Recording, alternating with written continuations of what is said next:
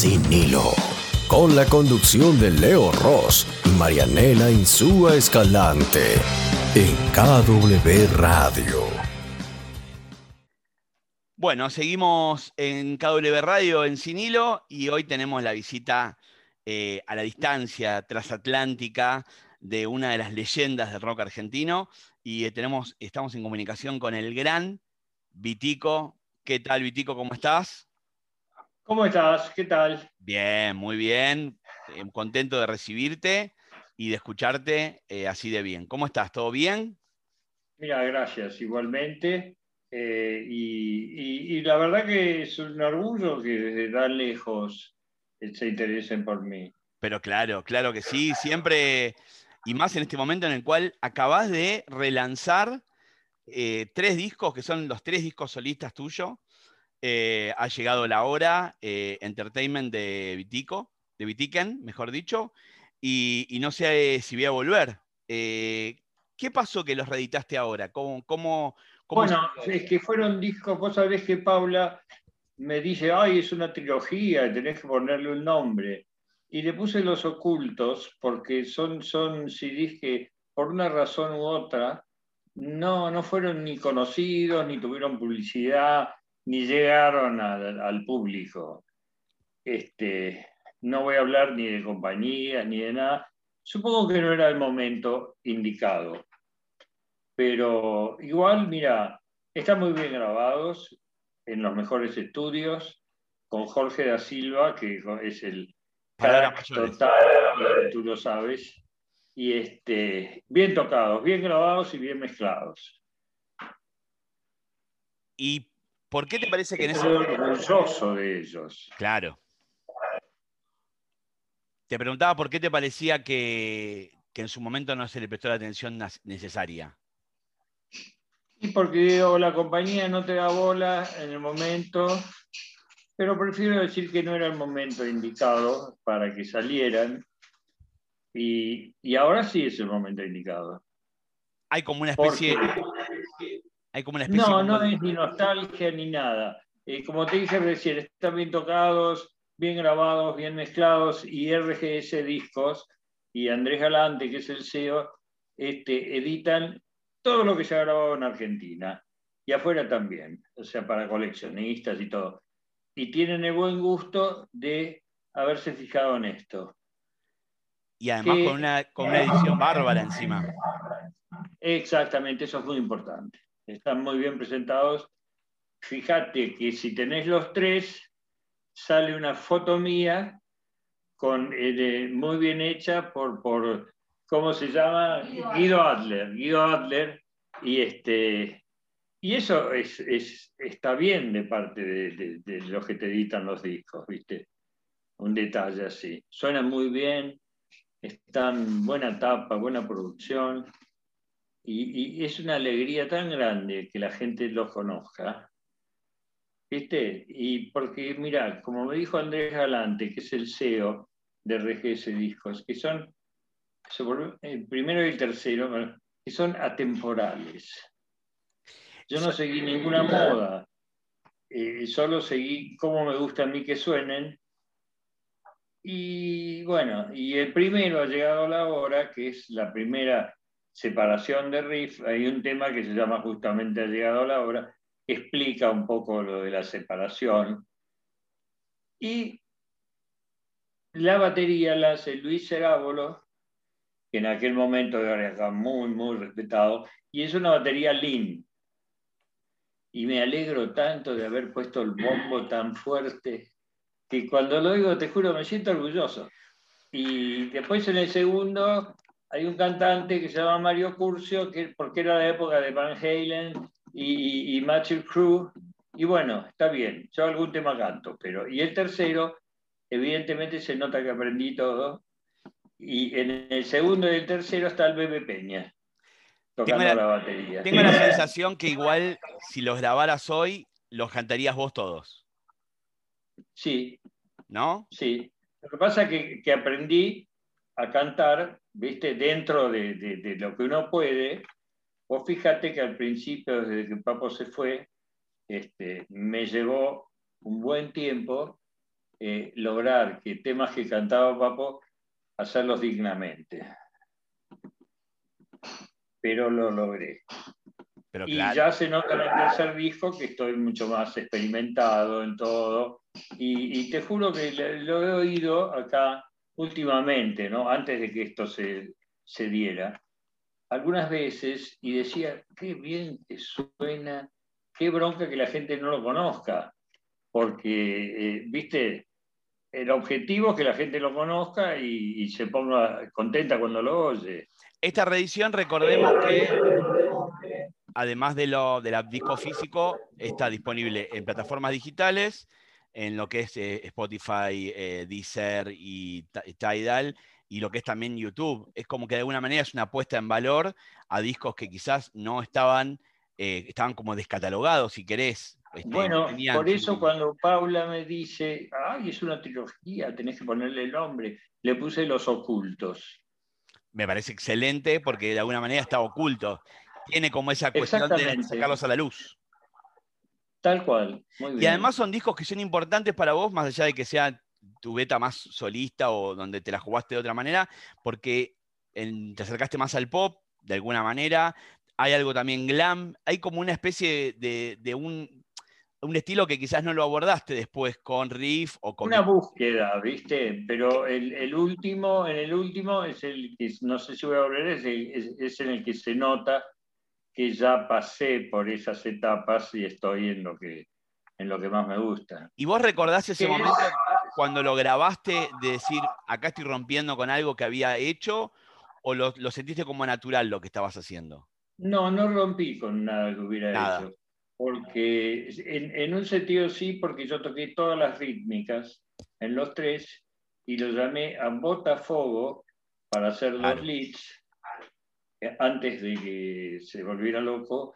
Y no, no, realmente, este, no, realmente está muy bien tocado por él y viste, armé los solos y grabar con Jorge da Silva, que te, juro que vino a verme al Vortex en el 2018 y está exactamente igual que hace 25 años y con el mismo sentido del humor, ¿viste? Es maravilloso. Intocable. Bueno, vos también.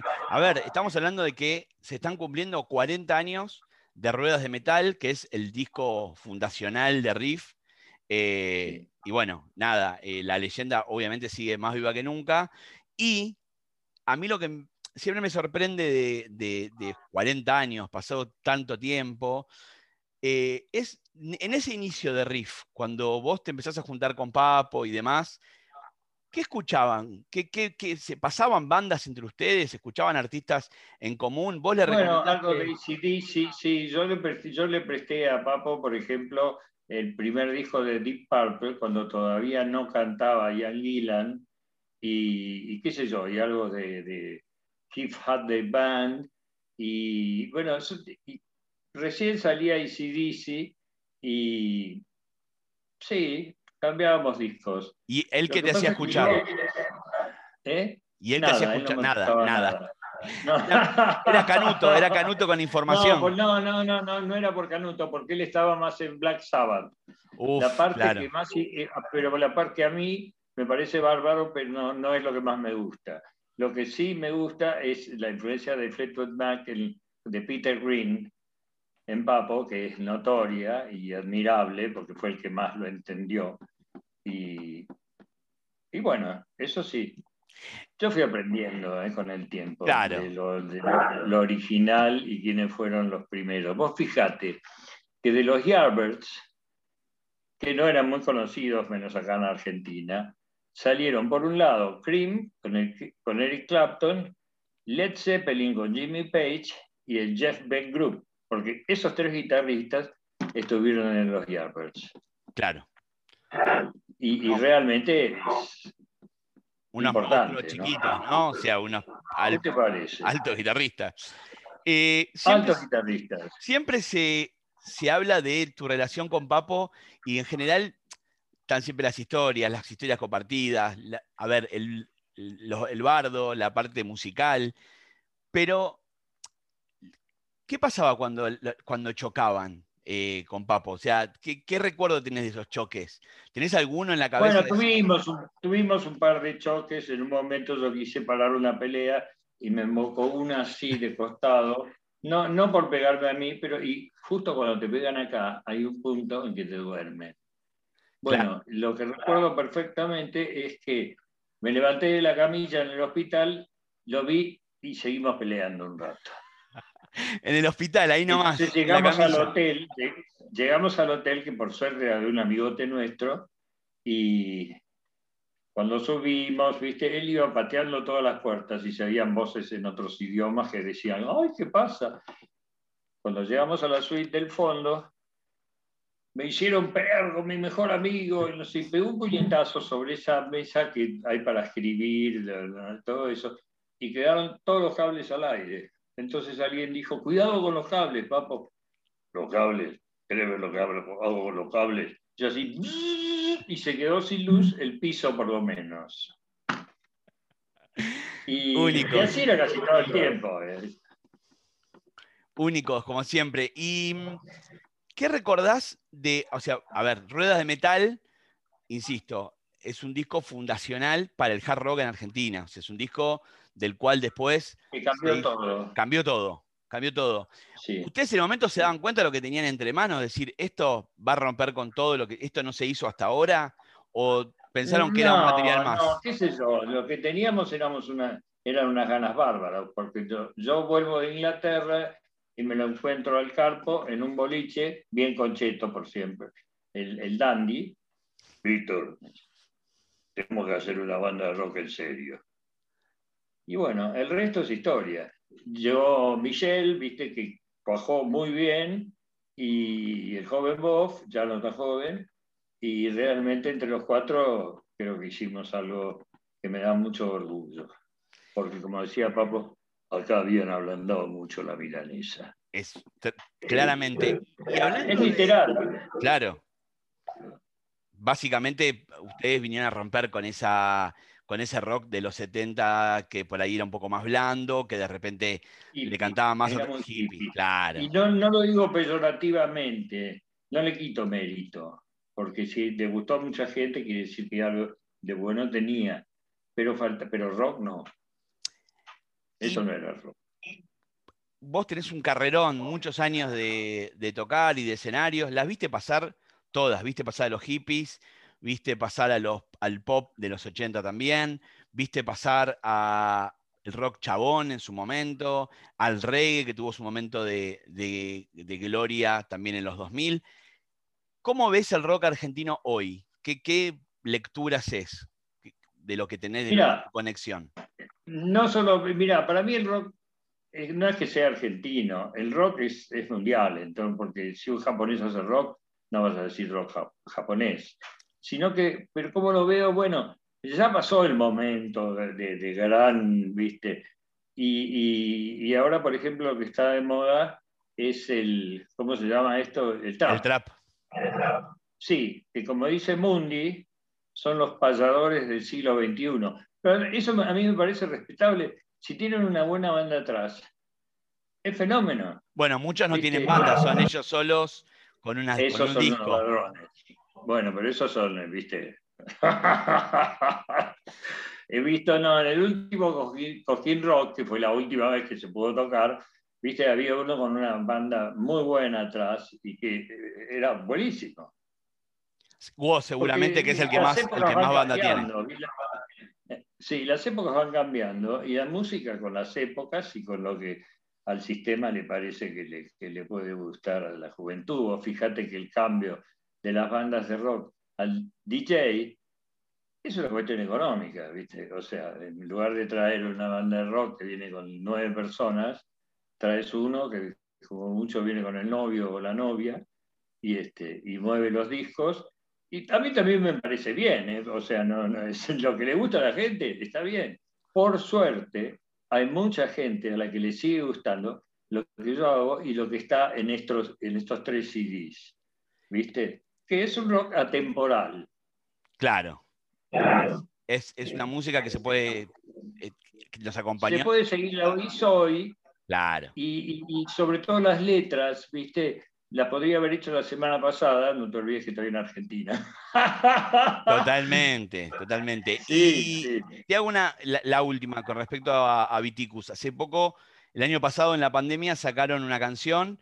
Eh, ¿Extrañas volver a tocar en vivo? ¿Qué cómo, ¿Cómo sigue la vida de Viticus?